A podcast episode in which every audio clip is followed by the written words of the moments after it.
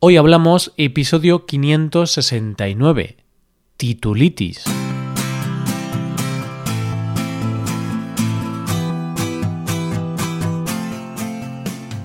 Bienvenido a Hoy Hablamos, el podcast para aprender español cada día.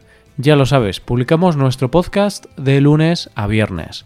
Puedes escucharlo en iTunes, en Android o en nuestra página web Recuerda que en nuestra web tienes disponible la transcripción y las hojas de trabajo de este episodio y de los episodios anteriores.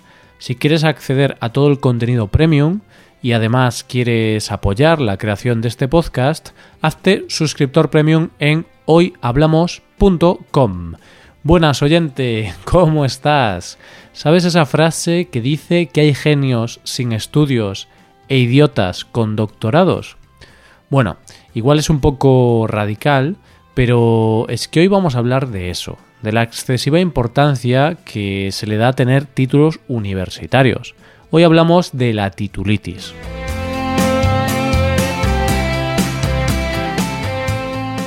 El otro día me hablaron de la historia de una persona que se ha sacado una carrera recientemente, pero la ha estudiado ya de mayor, a pesar de llevar muchos años trabajando en el mundo del diseño.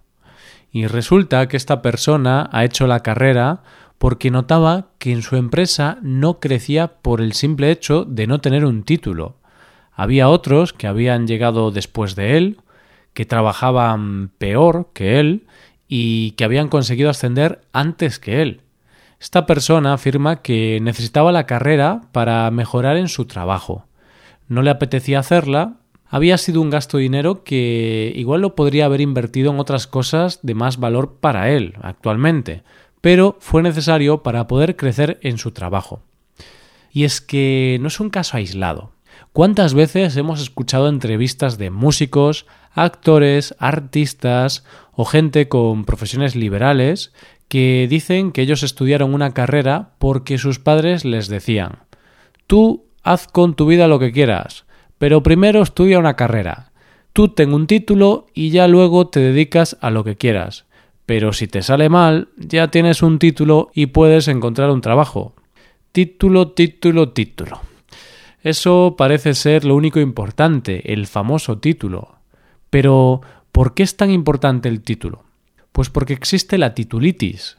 Titulitis. ¿Pero qué es eso? No es más que la obsesión por tener títulos universitarios, muchos títulos. Y la teoría es que con esos títulos podrás conseguir todo lo que quieras en la vida a nivel profesional.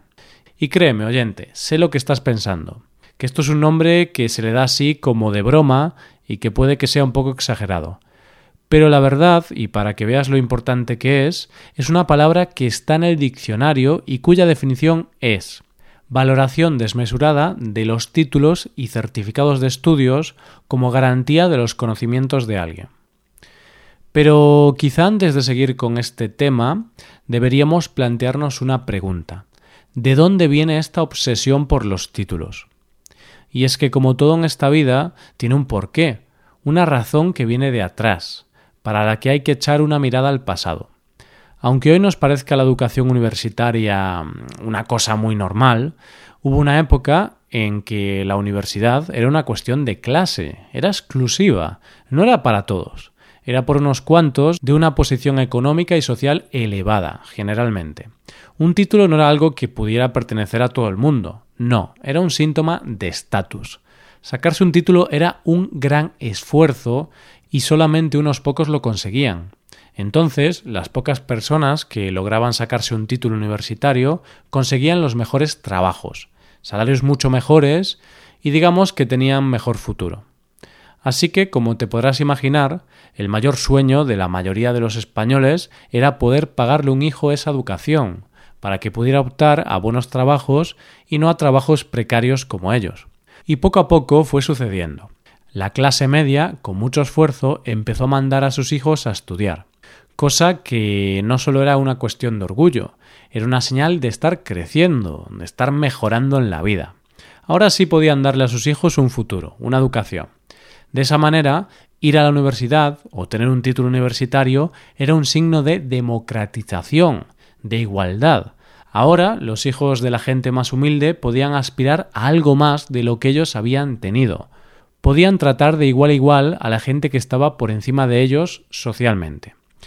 Y así es como entre los años 70 y el 2000 se produce el boom de las universidades. Todo el mundo estudia, todo el mundo tiene un título universitario, cosa que es necesaria, demócrata y fantástica. Ahora todos somos iguales en cuanto a educación se refiere. ¿Qué hay más democrático que todo el mundo pueda tener las mismas oportunidades? Mismas oportunidades sin importar el poder adquisitivo o el estatus social. Y ya luego depende de las empresas o de cada uno el conseguir un trabajo, pero todos partiendo de la misma línea de salida. Pero, como te podrás imaginar, esto, en un momento dado, supone varios problemas. ¿Y cuáles son? Primero, que hay muchos licenciados para pocos trabajos. Es decir, llega un momento en el que tener un título no te garantiza un buen trabajo. Antes había pocas personas con títulos universitarios, por lo que las empresas se peleaban por estos trabajadores. Pero hoy en día, al menos en España, cada año hay miles y miles de nuevos graduados universitarios. Y ahora que todo el mundo tiene carrera universitaria, ¿cuál es el baremo para elegir candidatos? Pues algo que seguramente conozcas súper bien, oyente. Sí, eso que estás pensando, el currículum. Así que ahora empieza la carrera para tener el mejor currículum. La gente aspira a tener más de una carrera y sobre todo a hacer cursos y másteres que les permita sobresalir por encima de sus rivales. Y es entonces cuando la gente empieza a estudiar más y a formarse más. Para encontrar trabajo se necesita más formación que una simple carrera. Y puede que estés pensando que es una cosa buena. Es decir, formarte y aprender más siempre es un valor seguro, es algo positivo. Y claro que sí, oyente, por supuesto. Tener formación siempre es enriquecedor para la persona y para una sociedad. Pero claro, esto implica varias cosas que no tienen por qué ser tan positivas. Por un lado, si tienes que estudiar más, necesitas dos cosas, tiempo y dinero. Al dedicarle más tiempo a la formación, tardas más tiempo en empezar a trabajar lo que supone que los jóvenes tardan más en independizarse y por lo tanto se quedan más tiempo en casa de los padres. Y luego está el tema del dinero, porque todos sabemos que hacer un máster o cursos especializados no es algo barato. Y entonces no estamos dando la vuelta a la tortilla. Me explico. Antes decíamos que la idea de que todo el mundo pudiera estudiar era un signo de democratización, que eran las mismas oportunidades para todo el mundo. Pero partiendo de la base de que estudiar una carrera es caro, es lógico pensar que no todo el mundo se puede permitir dos carreras o un máster. Entonces puede pasar que volvamos a la casilla de salida, es decir, que vuelva a haber diferencia entre los que se pueden pagar estudios en una gran universidad y los que directamente no pueden pagarse los estudios. Pero hay más consecuencias de la lucha por tener el mejor currículum. Pongámonos en el caso, oyente, de que eres un empresario y tienes que elegir a una persona para un puesto de trabajo. Te llegan dos candidatos y ambos tienen un currículum parecido. Ambos tienen una doble licenciatura, un máster cada uno y la misma experiencia laboral. ¿A cuál escoges? Y es aquí cuando aparece otra de las consecuencias de la titulitis, el prestigio. Es decir, se empieza a valorar no tanto en lo que te hayas formado, sino dónde lo hayas hecho. Vamos, que no es lo mismo tener un máster por Harvard que por la Complutense de Madrid. Y entonces, si lo que importa es el currículum, la cantidad de cursos que tengas y el sitio donde lo hayas hecho, ¿qué es lo que hace mucha gente? Pues una cosa que casi todos, antes o después, hemos hecho con nuestro currículum, lo que comúnmente conocemos como inflar el currículum. ¿Y eso qué es, Roy? Básicamente exagerar lo que has hecho, y en algunos casos mentir. Decir que sabes más inglés del que sabes, por ejemplo, o haber hecho un curso y disfrazarlo de máster. Y no sé si sabes, oyente, que en España se descubrió hace poco que eso es lo que habían hecho algunos políticos, como el caso de Cristina Cifuentes, que tuvo que dimitir después de que se descubriera que el máster que decía haber hecho en realidad no era cierto, había sido un fraude. Pero también hay que decir que esto del prestigio de los títulos no es algo exclusivo de España. Incluso diría que en España el prestigio de la universidad tampoco es tan crucial a la hora de conseguir un empleo. Esto del prestigio universitario ocurre en casi todos los países. Recuerdo un amigo que estudiaba en Inglaterra y me decía que había empresas que lo primero que miraban era tu universidad, y si no estaba entre las mejores del país, te descartaban directamente. ¿Recuerdas al principio que te decía que todo esto había provocado varios problemas? ¿Sabes cuál es otro de los problemas fundamentales? Vamos a hacer una cosa, vamos a volver a la época de tu último año de instituto. Era un año difícil porque todo el mundo te presionaba para que ya tuvieras claro qué querías ser de mayor, para que tuvieras claro qué estudiar. Pero claro, no todo el mundo quería estudiar, no todo el mundo quería hacer una carrera universitaria, porque había gente que tenía claro que su futuro no pasaba por estudiar. ¿Y qué pasaba con esta gente? Pues que a muchos de ellos se les presionaba para que estudiaran, para que pasaran años estudiando una carrera que no les gustaba y que perdieran unos años que podían haber ganado en experiencia en lo que realmente querían hacer. Porque si alguien quería ser mecánico, cocinero, músico, por ejemplo, tenían que estudiar derecho. y es que una de las consecuencias de la titulitis fue precisamente eso, que se despreciaba a la gente sin títulos e incluso los padres querían que sus hijos tuviesen un título universitario de cualquier manera.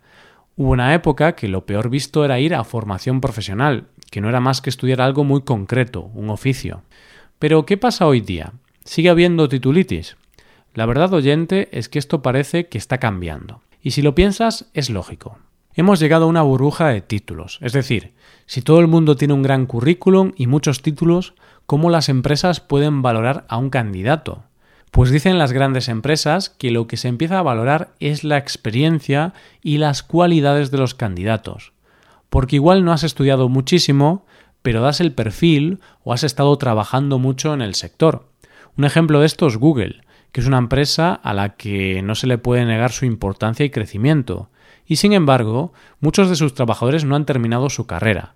O si volvemos a los ejemplos de los políticos, Ada Colau es alcaldesa de Barcelona sin haber terminado la carrera, o el expresidente del gobierno, José Luis Rodríguez Zapatero, era licenciado en Derecho, pero no tenía máster de ningún tipo. Porque al final, oyente, lo que no es útil es que se tengan títulos por tener. Es decir, que si tú lo que quieres ser en la vida es médico, está claro que necesitarás la carrera de medicina. Y si quieres ser juez, tendrás que haber estudiado derecho. Pero si lo que quieres es ser cocinero, tendrás que formarte como cocinero. Para nada te habrá servido estudiar ingeniería de caminos. en fin, oyente, yo solo digo que le demos a los títulos el valor que tienen, ni más ni menos, en su justa medida. Y empecemos a valorar los currículums no solo por los títulos, sino por las capacidades de la persona que hay detrás. Porque he conocido gente muy inteligente y culta que solo tienen la educación básica y por otro lado también conozco auténticos cazurros, personas sin dos dedos de frente y bastante incultos, pero que tienen una carrera universitaria. Como he dicho antes, con esto no quiero decir que estudiar una carrera no sirva para nada, o que la gente que estudia una carrera no es muy inteligente. No, no digo eso. Lo que quiero decir es que la titulitis no tiene mucho sentido. Valorar a una persona por sus títulos universitarios no vale de mucho. Tenemos que valorar sus habilidades, capacidades y personalidad. Y esto es todo por hoy. Si te gusta este podcast y aprecias el trabajo diario que realizamos, te invitamos a que te hagas suscriptor premium. Los suscriptores premium pueden acceder a la transcripción y al PDF con ejercicios y explicaciones. Hazte suscriptor premium en hoyhablamos.com. Muchas gracias por escucharnos. Nos vemos en el episodio de mañana, donde hablaremos de expresiones en español. Pasa un buen día. Hasta mañana.